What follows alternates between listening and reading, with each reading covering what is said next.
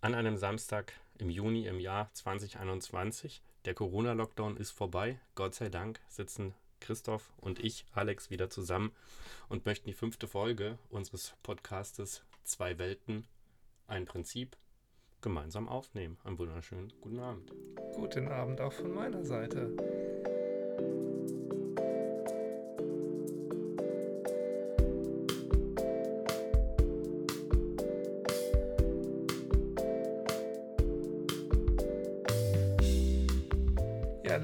Letzten Folge haben wir uns ja mit Feedback auseinandergesetzt und wir haben uns sehr viel, finde ich, auf das auf, auf positives Feedback konzentriert.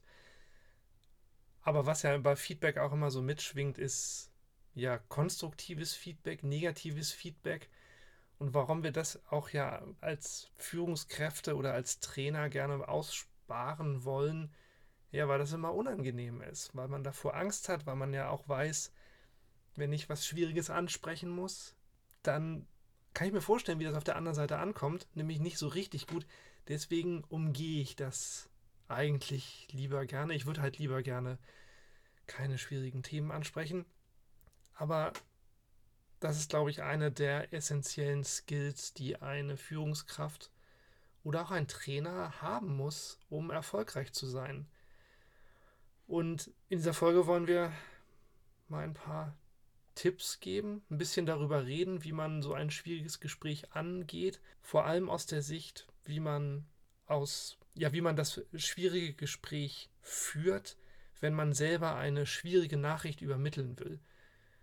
Vielleicht kommen wir später am Ende noch dazu, wie reagiert man denn eigentlich am besten, was sind am besten ähm, Möglichkeiten, wie man selber mit überraschendem negativen Feedback umgeht. Da haben wir vielleicht auch noch ein paar Tipps dazu. Ganz genau. Wieso bezeichnen wir das Gespräch als schwierig? Ähm, in unserer Meinung oder in unserer Welt, da entsteht das Wort schwierig in dem Moment, äh, man kann es auch herausfordernd nennen, wenn man es etwas positiver bezeichnen möchte, durch die nicht zu verhindernde Emotion, die durch ein schwieriges Gespräch entsteht. Und das kann man gar nicht verändern. Man will das oder ich würde das auch gar nicht verändern wollen, weil ich die Mitarbeiter mit ihren Emotionen natürlich äh, genauso brauche und mag fürs Team, äh, wie sie nun mal da sind und dann wäre es verwunderlich, wenn sie auf eine schwierige Nachricht oder auf ein schwieriges Gespräch ohne, völlig ohne Emotionen äh, reagieren würden. Aber eben diese Emotionen führen dazu, dass es ähm, nicht mehr so einfach ist zwischen dem äh, privaten inneren Ich und dem beruflichen, professionellen Ich zu trennen, weil die Emotionen berühren ja mein privates inneres Ich. Und ich glaube, genau an dieser Stelle äh, fängt die Schwierigkeit eines herausfordernden Gespräches an oder die Herausforderung äh, eines schwierigen Gespräches. Ja. Was sind denn eigentlich schwierige Gespräche, die du als Trainer führen musst? Was sind Situationen? Ähm, einem Sportler zum Beispiel mitzuteilen, dass er nicht so gut ist, wie er glaubt, weil ich ihm durch diese Mitteilung jegliche Motivation nehmen kann. Das macht es für mich sehr, sehr herausfordernd, weil grundsätzlich die Regel gilt, lobe den Sportler dafür, damit er hoch motiviert bleibt und durch die hohe Motivation hm, mehr Leistung bringt. Manchmal kommt es aber dazu, dass er glaubt, dass er gut ist und deswegen ein bestimmter Einsatz im Training fehlt, die man braucht, eine bestimmte Anstrengung, äh, wie auch immer, absolviert werden muss. Und dann muss man hingehen und ihm sagen, du bist nicht so gut, wie du glaubst und deswegen müssen wir an der und der Stelle noch härter trainieren oder deswegen erwarte ich von dir auch äh, speziellen Einsatz in den und den Bereichen. Mhm. Ich überlegte in der Vorbereitung hier drauf, vielleicht hätten wir uns noch einen Arzt, einen Chirurgen einladen sollen, die ja wahrscheinlich sehr geübt da drin sind, schlechte Nachrichten über Krankheiten auch zu übermitteln, um mal zu gucken, was haben die denn eigentlich für Taktiken entwickelt, wie die sowas machen, weil das wahrscheinlich bei denen viel häufiger vorkommt als so in unserer Welt oder in unseren beiden Welten. Hm, ja, weiß ich nicht. Ich glaube, der Grad der Schwierigkeit oder die Negativität der Nachricht ist äh, um einiges höher, wenn man eine todbringende Krankheit zum Beispiel vermitteln muss. Hm, würde ich aber getrennt davon behandeln, was ich mit meinem Team als Lead zum Beispiel mache, wenn ich ein schwieriges Feedback-Gespräch zum Beispiel führen muss und wie ich aus diesem Gespräch ein Ergebnis heraus darauf würde ich mich eigentlich auch konzentrieren wollen in dieser Sendung, aus diesem schwierigen Gespräch ein Ergebnis herausbekomme, dass die Situation, mit der ich nicht zufrieden bin oder mit der das Team nicht zufrieden ist, verbessern.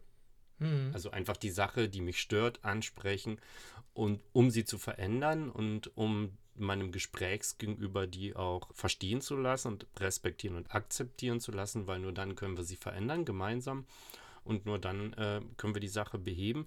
Und aber auch die Gespräche, die an mich herangebracht werden und die ich als schwierig empfinde. Es gibt ja genauso negatives Feedback, das äh, MitarbeiterInnen äh, zu mir bringen können. Ja. Da kommen wir ja gleich zu dem Fokus für die Gesprächsvorbereitung, weil das Essentielle bei, bei so einem schwierigen Gespräch, wenn man schwierige Nachrichten übermitteln muss, ist meiner Meinung nach, dass man sich darauf gut vorbereitet. Und eine der ersten Stationen in der Vorbereitung ist für mich immer, dass ich mir überlege, was soll denn eigentlich das Ziel sein, mit dem ich in das Gespräch hereingehe, was ich erreichen möchte. Das ist ja genau das, was du gerade auch schon meintest, dass man ja eigentlich eine Verbesserung erzielen möchte. Und deswegen ist das vielleicht da in diesem Moment schon ein Ziel. Also was genau will ich denn eigentlich in diesem Gespräch erreichen? Mir hilft es dann immer wieder zu gucken, was ist denn das Minimumziel, was ich in so einem Gespräch erreichen möchte, aber was ist auch das Maximum, was ich erreichen möchte. Und wenn ich mich dann irgendwo da drin bewege, dann ist das Gespräch aus meiner Sicht wahrscheinlich gut gelaufen. Ja, ich äh, zögere kurz, weil ich über deine Worte nachdenke. Die sind schon eigentlich einen Schritt weiter, als ich eingestiegen werde, weil erstmal muss ich das Thema kennen, um das es geht. Das muss ich für mich und für den Gesprächspartner herauskristallisieren und mit ihm absprechen, äh, dass wir da auch auf einer Ebene liegen. Das ist das Thema, über das wir uns unterhalten wollen. Da wir ja immer wieder zu dem Punkt kommen, pass mal auf, ich will dir was sagen und der Gegenüber äh, denkt, wir führen ein Gespräch über, über etwas ganz anderes. Mhm. Mm, das kommt ja häufig vor, weil man sich gar nicht erstmal klar gemacht hat mit dem Gegenüber, das Thema ist dieses und dann kommt eben genau das, was du gesagt hast. Was ist der Zweck oder das Ziel des Gespräches? Ich möchte gerne erreichen. Ich weiß nicht, ob ich das immer mit meinem Gesprächspartner teilen muss, aber manchmal ist es auch gut von vornherein, dass sich das verändert. Ich hätte das lieber gern so oder mhm. wie auch immer. Was du ansprichst, ist noch so ein, so ein extra Punkt, der für mich, ja, der, der fällt auch in die Gesprächsvorbereitung, aber nicht in meine eigene rein, sondern in die gemeinsame Gesprächsvorbereitung. Eigentlich der Fairness halber finde ich es immer gut, wenn man seine Mitarbeitenden jetzt nicht mit einem schlechten Gespräch überrumpelt. Mhm sondern dass man dafür dann vielleicht wirklich, dass man das nicht, wir haben ja auch über One-on-Ones schon geredet, da sollte man immer Feedback geben im, in einer gewissen Dosis, aber wenn es jetzt wirklich um schwierigere Themen geht, dass man denen mehr Raum gibt und auch beiden Seiten dort einräumt, dass sie sich vorbereiten können und dafür dann auch einen extra Termin macht. Und da kann ich mit einem klasse Beispiel aus dem Sport kommen, das mir letzte Woche Donnerstag in der Fechthalle passiert ist. Erzähl mal.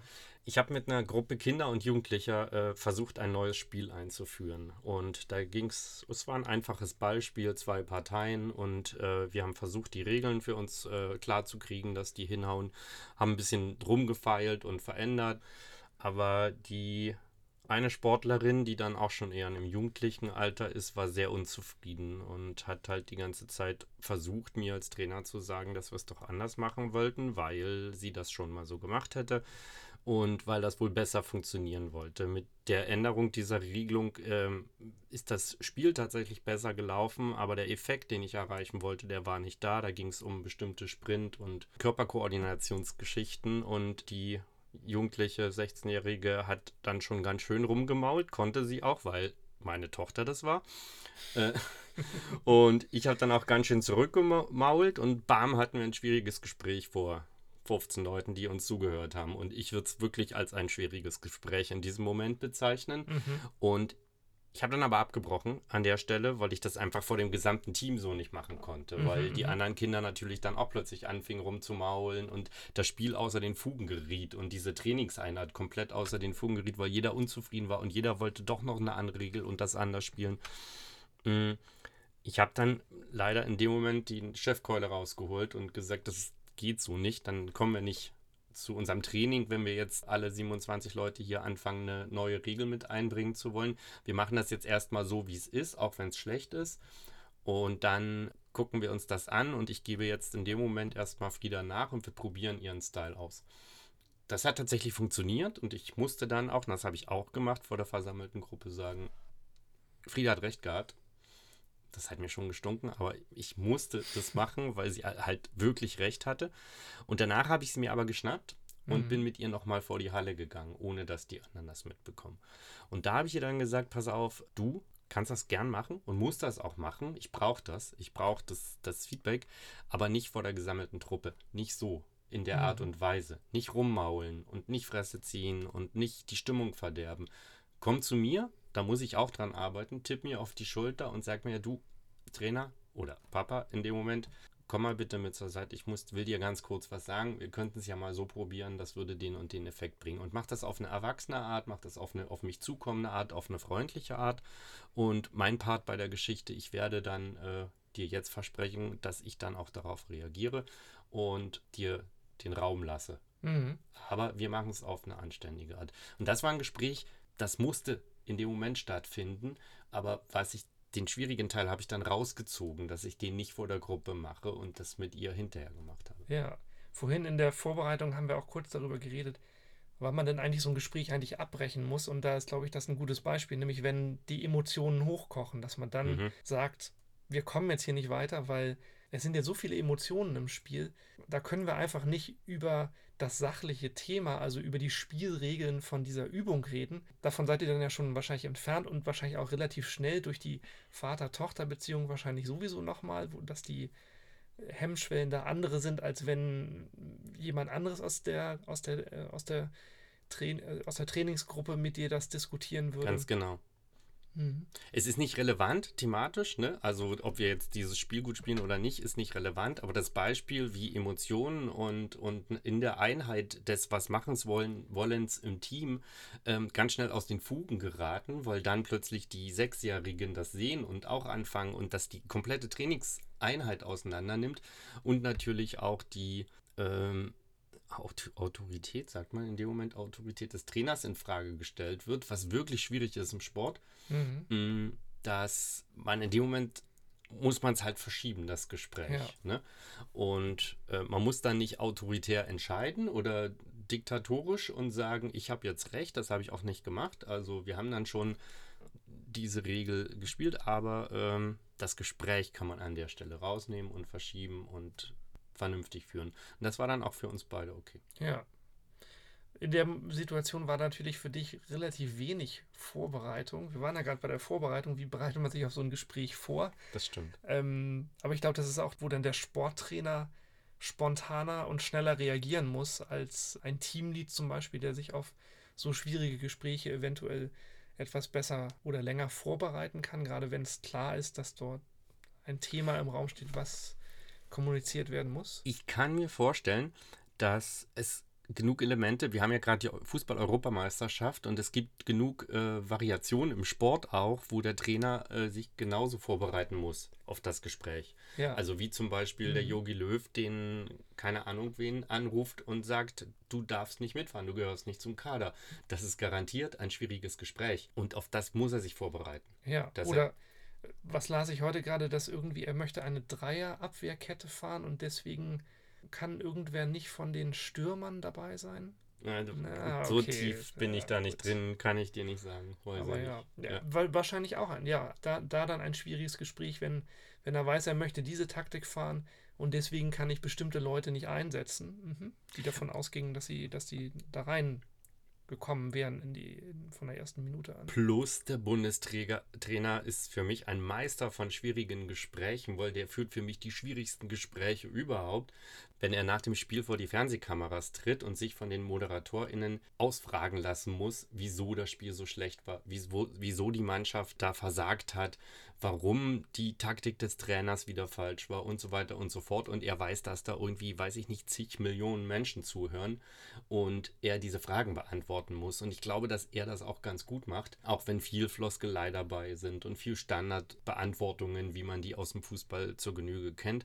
So macht er es dennoch gut und authentisch, finde ich, und man nimmt ihm das ab. Ja, obwohl das ist, finde ich die Situation noch ein bisschen anders, weil da ist es ja nicht so, dass Yogi Löw jetzt verkünden muss, wir haben verloren. Das ist ja schon klar. Hm, das stimmt. Das stimmt.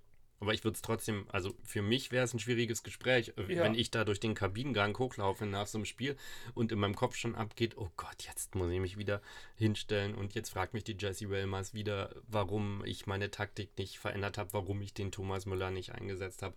Immer die gleichen Fragen und das würde für mich schon ein Brocken sein, der Ja. vor mir liegt. Aber vielleicht findet dort auch seine ähm, Vorbereitung für das Gespräch halt in dem Gang auf dem Weg zum Mikrofon statt. Mhm. Ähm, wir können da mal weiter hier in der Liste vorangehen, weil das nächste ist halt, dass man sich auf die Themen und die Sachargumente vorbereitet und halt guckt, wie erreiche ich mit diesen Dingen mein Ziel? Und auch mit welchen Fakten und welchen Themen erreiche ich überhaupt nicht mein Ziel, wenn ich die auf den Tisch lege hier. Mhm.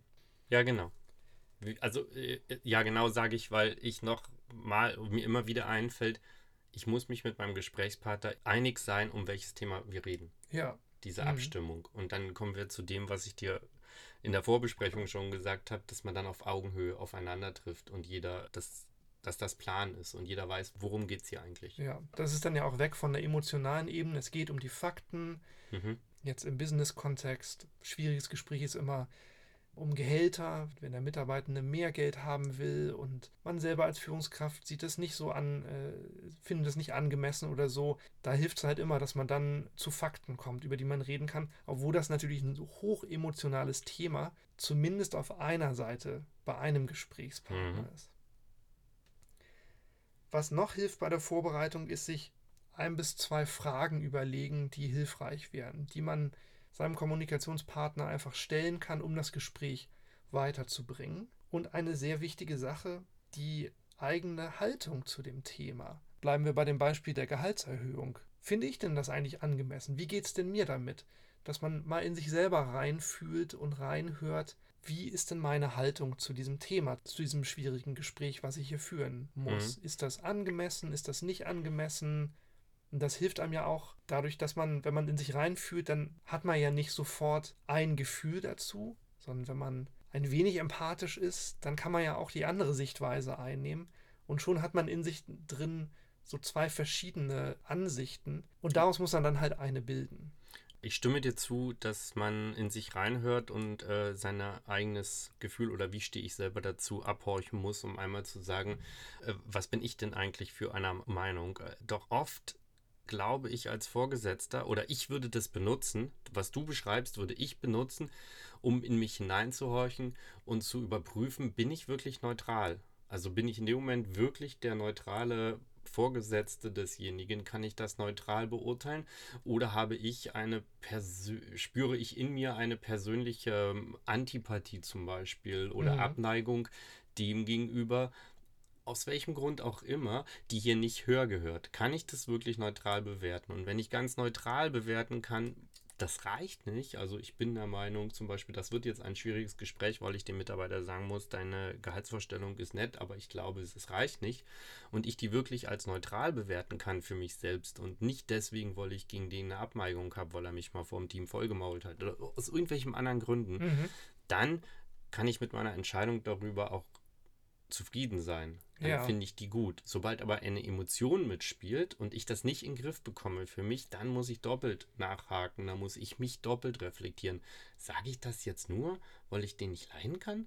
Oder und eigentlich hätte er sich's verdient, weil er ja doch gute Arbeit geleistet hat und das muss ich rausnehmen. Und um das für mich zu überprüfen, finde ich das gut, äh, das Argument, das du gerade genannt hast, ich muss erstmal in mich hineinhören, wie stehe ich dazu und ist das fair und ist das neutral? Ja, und da drin kann dann ja auch bei dir, in dir drin eine Stimme sagen, ich mag den einfach nicht. Und Mhm. deswegen gönne ich denen das nicht. Aber also ich glaube, es hilft aber auch, dass man, dass man diese Stimme in sich selbst mal hört, dass man sie halt weiß, dass man sie wahrnimmt und die dann halt, wie du auch gesagt hast, dann einfach reflektiert und halt dann auch sagen kann, so, okay, diese Stimme klammer ich aber aus bei dieser Entscheidung, weil die hat hier nichts zu suchen in diesem Moment. Ganz genau. Da gibt es eine Theorie dazu. Wer aus Hamburg kommt und in den 90ern Deutschunterricht hatte, der ist auf Friedemann Schulz von Thun gestoßen. Der beschreibt nämlich das innere Team. Und das innere Team besagt genau das. Es gibt nicht eine einzige Stimme in einem selbst zu bestimmten Themen, sondern ganz, ganz viele verschiedene. Und wenn man es schafft, dieses, das nennt sich das innere Team, weil wenn man es halt schafft, diese ganzen inneren Stimmen in Ausgleich zu bringen, zu einem Team zu verwandeln, dann ist das ganz stark, um halt auch den Kommunikationspartner zu verstehen, empathisch zu werden dadurch für andere Ansichten zu einem bestimmten Thema. So wird man ein viel besserer Kommunikationspartner, dadurch, dass man das innere Team, ja, wie so ein Sportteam, zu einem Team geformt hat, was einem dann mhm. hilft dabei. Indem man, äh, genau, indem man eine innere Balance findet und die verspricht dann auch wirklich Neutralität in der Bewertung der Situation, über die man in diesem Moment spricht. Definitiv. Ja, hoffentlich. Und da ist der das Gefühl auch nur einer der Teammitglieder und der darf nicht stärker sein als die anderen. Ja. Mhm. Genau. Gutes Beispiel. Das ist äh, Schulz von Thun, das innere Team. Bei der Vorbereitung sollte man sich auch noch darüber Gedanken machen, wie ist eigentlich die Kommunikationsdynamik zwischen zwei Gesprächspartnern. Gibt es immer eine bestimmte Kommunikationsdynamik, die unterschiedlich ist, je nachdem, wer da aufeinander trifft. Und da sollte man sich darüber einmal Gedanken machen, wie ist denn eigentlich die Kommunikationsdynamik zwischen uns beiden und wie kann ich positiv auf diese Dynamik einwirken. Und jetzt kommen wir in der fünften Folge unseres Podcasts endlich zu dem Punkt, zu dem ich, warum ich von Anfang an diesen Podcast machen wollte. Erzähl. Ich kann mal das Gespräch mit einem Gefecht vergleichen. Ja. Endlich komm. mal.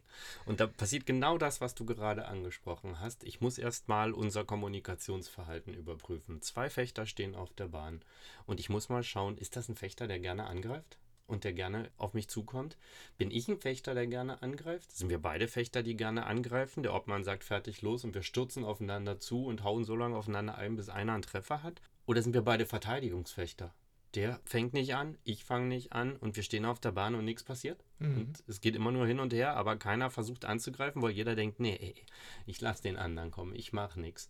Oder ist der andere ein Verteidigungsfechter und ich bin ein Angreifer, dann laufe ich dem noch nicht in seine Verteidigung rein, weil das kann der gut, das ist sein Ding. Mhm. Und so ist das dann auch im Gespräch. Ich bin anscheinend wahrscheinlich eher ein Angriffsfechter und äh, verhalte mich ähnlich im Gespräch, dass ich äh, sagen muss, was mich belastet oder was mich bedrückt oder den Zweck oder das Ziel des Gespräches darstellen muss, damit man das überhaupt erstmal in Fahrt kommt. Ich bin nicht überrascht. Ja, genau. Und kann aber diese Taktik, die ich aus dem Gefecht kenne, einsetzen. Ich weiß genau, dass wenn ich einen Gegner habe, der das nicht so gerne macht, dass es dem Gespräch unglaublich gut tut, wenn ich den einlade. Selbst hm. im Fechten nennt sich die Aktion Einladung. Ich zeige dem erstmal Trefffläche. Ja. Gehe auf ihn zu, nimm meine Waffe zur Seite und sag, guck mal, hier ist Trefffläche. Hier kannst du mich angreifen und kannst einen Treffer setzen. Und ähnlich würde ich das im Gespräch machen, würde ich diese Taktik anwenden bei jemandem, der nicht so gerne von sich selbst kommt dem würde ich eine Fläche bieten, eine Angriffsfläche, wo er Lust hat, drüber zu reden. Mhm. Und wo ich ihn getriggert kriege, dass er anfängt, weil er glaubt, hier fühle ich mich sicher, das ist sicheres Terrain, hier kann ich mal den einen oder den anderen Satz zu verlieren, um dann mit gezielten Aktionen, in beim Fechten würde ich das mit der Klinge, mit der Beinarbeit, wie auch immer machen. Beim Gespräch würde ich das mit gezielten Fragen machen, ihn immer weiter zum Sprechen zu bewegen. Und so bekomme ich aus einem eigentlichen Verteidigungsmensch, der sich hinter seiner Barriere versteckt, wenigstens etwas aus ihm heraus. Und ich es nicht immer nur so, ja, nein, ja, nein, ja. ich stelle die Fragen und das Gespräch kommt nicht zustande, sondern ich führe das Gespräch in diesem Moment, wie ich ein Gefecht führen würde. Ja, Ganz wichtiger Punkt. Und das ist, glaube ich, genau dieses, ähm, was wir, der, der dritte Punkt der Vorbereitung, dass man sich Fragen überlegt. Da kann man, glaube ich, super damit arbeiten, dass man sich überlegt, so, wen habe ich denn da eigentlich vor mir sitzen? Was für Fragen kann ich stellen, damit ich das Gespräch so lenken kann, dass es positiv wird? Ganz genau. Und wie macht man das? Also wie kommt man zu diesen Fragen?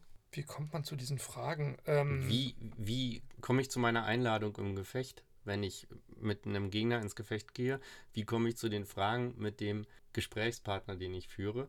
Die Antwort ist, ich beobachte den.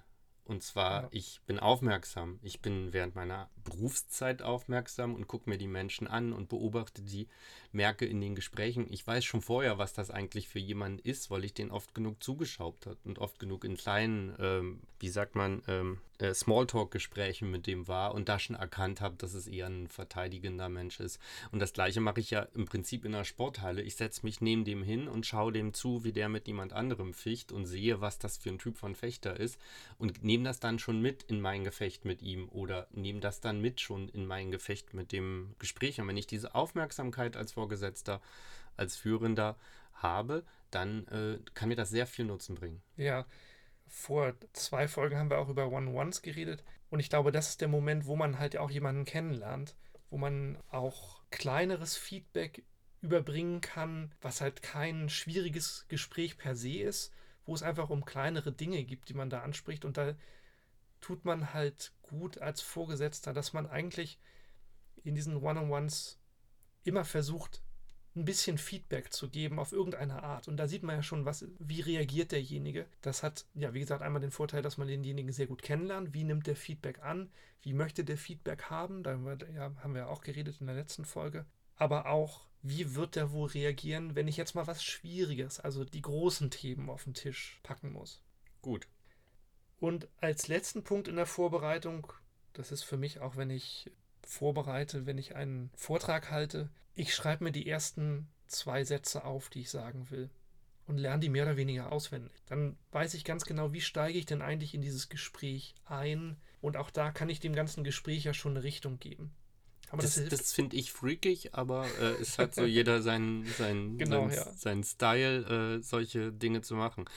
Also ich mache das gar nicht mit dem Auswendiglernen und schon gar nicht die ersten beiden Sätze, aber ich fange dann halt auch mal den ersten Treffer in so einem Gefecht, in, äh, in dem ich aus dem Bauch heraus reingehe. Das ist klar. Ja, ja. Also ich finde es freakig, aber interessant. Ja, also für die strukturierteren Menschen, die sowas brauchen, so wie ich, schreibt euch das auf vorher, die ersten zwei Sätze und bei mir ist dann immer so, dann, dann komme ich da sehr gut rein.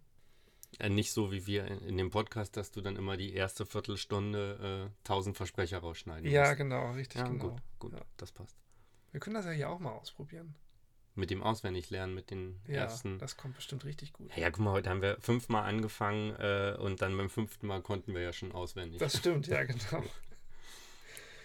ja, generell, was kann man sonst noch zu schwierigen Gesprächen sagen? Ja, es, die schwierigen Gespräche sind schwierig, sie geben einem immer ein schlechtes Gefühl, aber tja, als Vorgesetzter muss man sie leider führen. Wichtig ist, glaube ich, immer, dass man dem, dass man immer wieder es schafft, dann auch innerhalb dieses Gesprächs so einen positiven Bogen da reinzubekommen, dass beide Seiten da nicht mit einem schlechten Gefühl rausgehen, sondern dass es ein Vorwärtsgucken ist dass man da rausgeht und eine Perspektive hat. Und sei es, dass man halt vereinbart, dass man ein weiteres Gespräch führt, dass man gleich einen Termin findet, wann redet man darüber weiter. Weil selten ist es ja so, dass mit einem Gespräch alles geklärt ist, wenn es komplexe Themen sind, sondern ne, da muss man noch ein bisschen Feedback wo, von woanders einholen, irgendwas klären, was im Gespräch dann als Frage aufgekommen ist, dass man nicht direkt beantworten soll.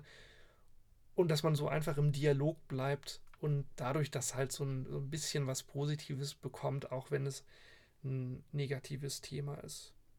Genau. Ich würde es so bezeichnen, wie ich es auch vorhin schon gesagt habe, Emotionen versuchen äh, zu versachlichen und zu neutralisieren, auch um dem Gegenüber mitzuteilen, dass ich keine Mm. Keine persönliche Wertung. Genau, dass, dass ich keine persönliche Wertung hier reinbringe, dass es mir nur darum geht, die Situation, das Gespräch äh, mit einem guten Ergebnis zum Ende zu bringen, auch wenn es schwierig ist, dann finde ich total gut deinen Ansatz zu sagen, immer wieder das äh, versuchen, äh, positiv von der positiven Seite zu betrachten, auch wenn das Thema negativ ist. Und wenn es halt tatsächlich den richtigen Zeitpunkt erkennt, das Gespräch abzubrechen, wenn es zu emotional wird und es nicht mehr möglich ist, die Emotionen für diesen Moment aus dem Gespräch zu bekommen und einen weiteren Termin zu vereinbaren, äh, um das Gespräch weiterzuführen. Ja. Das äh, finde ich ganz wichtig. Das ist übrigens, wir hatten das auf unserer Liste, Gespräche abbrechen. Ja, stimmt. Da müssen mhm. wir uns nochmal damit beschäftigen. Das finde ich persönlich sehr, sehr interessant, wie man Gespräche zu Ende bringt oder Gespräche abbricht. Ja. Äh, ohne dem anderen ein negatives Gefühl zu geben. Ganz genau, ja. ja. Ja, der Buchtipp vielleicht. Ja, bitte. Der Buchtipp ja, kommt von ähm, Friedemann Schulz von Thun. Das ist das Buch Miteinander reden, Kommunikationspsychologie für Führungskräfte. da stehen all diese Dinge drin, diese, die ganz normalen, also ich sage mal in Anführungsstrichen normalen Theorien, die man von Friedemann Schulz von Thun so kennt, vier Seiten einer Nachricht, das innere Team, aber immer gemünzt auf die Situation als Führungskraft. Wie alt ist das? Weißt du das? Also aus welchem Jahrzehnt kommt das? Ist das so 80er oder eher 90er? Das müsste ich nachgucken, aber ich glaube, es ist eher so 90er. Ist das so eine Standardfibel für äh, Kommunikation oder ist das ein was Besonderes? Also ich kenne es, ich kenne vier Seiten einer Nachricht, habe ich schon häufig gehört, mhm. aber ich weiß nicht, wie, wie etabliert das ist. Ja, das kann ich schwer sagen, weil ich hatte netterweise die Möglichkeit, ähm, zu einem Kommunikationsseminar vom Schulz von Thun Institut zu gehen. Und da hatte ich die Möglichkeit, innerhalb von einer Woche haben wir das Buch quasi durchgearbeitet. Natürlich haben wir nicht in dem Buch gelesen, sondern wir haben das alles vermittelt bekommen.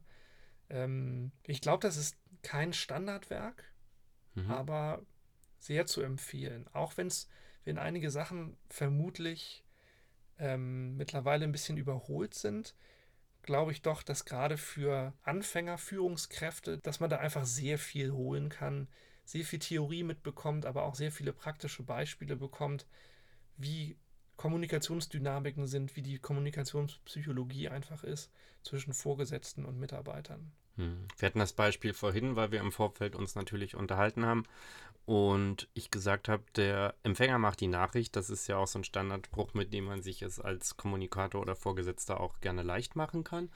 Hm, und ich habe dann dieses schöne Beispiel gebracht, dass ich zu dem Sportler rufe, ey, du läufst schnell. Und der Sportler versteht, oh, jetzt hat der Trainer schon wieder zu meckern. Warum laufe ich auch ein, auf einmal zu schnell? Ich sollte doch schnell laufen. Äh, jetzt passt ihm das auch wieder nicht. Immer mache ich nur alles falsch. Und ich habe aber versucht zu sagen, ey, cool, du läufst schnell. Ja. Mehr war es nicht. So. Ja. Und dann ist es tatsächlich, äh, wie kommt die Nachricht beim Empfänger an? Aber trotzdem glaube ich, dass der Empfänger macht die Nachricht nicht ganz so einfach als Entschuldigung zu nehmen ist, weil der Empfänger die Nachricht erst macht, nachdem er viele Erfahrungen mit dem Sender der Nachricht gemacht hat und deswegen die Nachrichten als negativ bewertet. Ja. Wir können dann ganz kurz nochmal, das hatten wir auch ganz am Anfang versprochen, dass wir einmal kurz die Perspektive wechseln hin zu demjenigen, der schlechte Nachrichten bekommt. Das kann einem als Führungskraft natürlich ja auch passieren, entweder von der eigenen Führungskraft oder halt natürlich auch von den Mitarbeitenden, ganz klar. Das, was du gerade angesprochen hast, wäre für mich Schritt zwei. Der erste Schritt wäre für mich erstmal, also man kommt ja automatisch in so eine Defensivhaltung. Man bekommt ein schwieriges Feedback oder ein schwieriges Thema aufgetischt und als erstes natürlich so die Abwehrhaltung, ja, nee, das, so ist es ja gar nicht. Aber deswegen wäre der erste Tipp oder der erste Schritt, dass man in diesem Feedback eine ganz kleine Sache versucht zu finden, die dann doch wahr ist, wo man ganz klar sagen kann, ja doch, das stimmt. Christoph, du redest viel. Ja, pf, überhaupt nicht. Du bist schon wieder in so einer Defensivhaltung. Ja, okay. Dann suche ich jetzt also in dieser recht spärlichen Aussage. Ein, ein, die, kleine, die kleine Wahrheit, weiß ich nicht, ich rede. Und kann das deswegen vielleicht, die, dadurch, dass ich diese, diese kleine Sache annehme, kriege ich so eine innere Haltung, dass ich de, dem ganzen Feedback schon ein bisschen positiver gegenüberstehe und dann mental mich viel lieber damit beschäftigen kann und komme viel eher dahin, dass ich nicht mehr ablehnend dem, mhm. dem Feedback gegenüberstehe, sondern dadurch, dass ich das eine kleine schon akzeptiere, kann ich mir viel besser über das größere Feedback und die größere Kritik Gedanken machen und die dann viel besser annehmen. Und Christoph, ich rede mehr. Das weiß ich. das war auch schon immer so. Das stimmt. Aber der Schritt zwei ist genau das, was du gesagt hast. Der Empfänger macht die Nachricht. War das das? Der Empfänger ja, macht genau, die Nachricht. Das habe ich gesagt, ja. Und da ist der einfache Tipp, vielleicht kannst du mir nochmal diese Kritik geben. Christoph, du redest viel. Du findest, ich rede viel? Und schon haben wir beide die Möglichkeit, dass du dein Feedback nochmal konkretisieren kannst. Und ich kann dir spiegeln, was ich gehört habe. Mhm. Ich könnte auch sagen, du findest, ich rede viel? Mhm.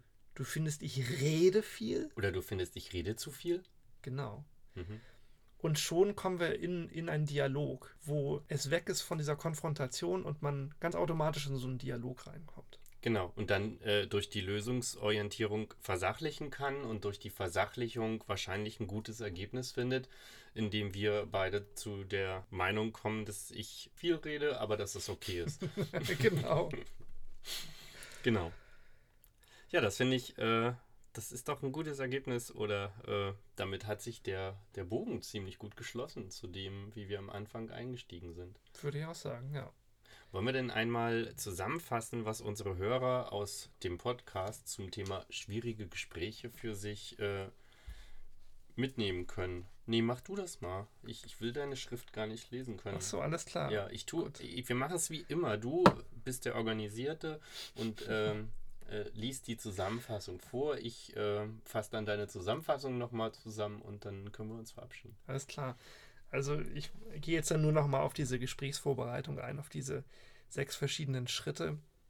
Das erste ist ein Ziel für das Gespräch festlegen, dann die thematischen Argumente sammeln, sodass klar ist, worum geht es eigentlich auf der sachlichen Ebene. So ein bis zwei Fragen sich überlegen, die ich meinem Kommunikationspartner stellen kann, um dem Ziel, was ich habe, näher zu kommen. Ganz wichtig, meine eigene Haltung zu dem Thema erforschen und dann eine Meinung zuzuentwickeln, sich über die Kommunikationsdynamik Gedanken machen und sich zu überlegen, mit wem rede ich denn da eigentlich und wie kann ich positiv auf die Kommunikationsdynamik einwirken. Und okay, haben wir schon gemerkt, kann man auch wegleisten, dass man sich den thematischen Einstieg, naja, ich finde, ich finde, das kann man nicht ganz weglassen. Also vielleicht kann man das so weglassen, wie ich das mache, dass ich mir die ersten zwei Sätze aufschreibe ähm, aber dass man sich auf jeden Fall überlegt, so wie will ich denn das Thema eigentlich ansprechen. Na, ich finde das gut. Nur weil ich es freakig finde, heißt es nicht, dass ich es nicht gut finde. Äh, ich kann es mir halt für mich persönlich nicht vorstellen, aber das ist eine Persönlichkeitssache. Ich finde es aber einen guten Tipp, den der Hörer mitnehmen kann. Vielleicht kann er das ja mal probieren. Es schadet ja nicht, es tut ja nicht weh, mit einem sichereren Gefühl in das Gefecht zu gehen. Ja. Und zu sagen, die ersten zwei Fechtaktionen, die habe ich mir schon von vornherein überlegt. Das ist ein Fechter, der macht immer das und deswegen probiere ich die ersten zwei Dinger so zu machen. Ja. Es ist nicht schlecht, auf keinen Fall. Genau, ich würde ergänzen, dass man Emotionen versucht zu neutralisieren und zu versachlichen äh, und da auch ein Gespür dafür entwickelt, wann die entstehen, um die so äh, schnell wie möglich oder so früh wie möglich zu versachlichen. Ich würde da noch hinzufügen, dass man sich von vornherein mit dem Gegenüber darüber unterhält, um welches Thema es geht damit mhm. nicht die beiden äh, Gesprächspartner bei einem schwierigen Gespräch von einem äh, unterschiedlichen Thema ausgehen, dann wird es nämlich noch schwieriger. Dass man erkennt, wann man abbrechen muss, weil es einfach emotional äh, weil man drüber ist, weil es nicht mehr äh, zu versachlichen geht und dann lieber das Gespräch zu einem anderen Zeitpunkt fortführt. Und natürlich, dass man immer versucht, sich auf die Augenhöhe des Gegenübers zu begeben, egal wer das ist und egal in welcher Position und in welcher Stellung man in diesem Moment ist. Damit es nicht von oben herab ist. Ganz genau. Dann sagen wir Tschüss, bis zum nächsten Mal. Tschüss.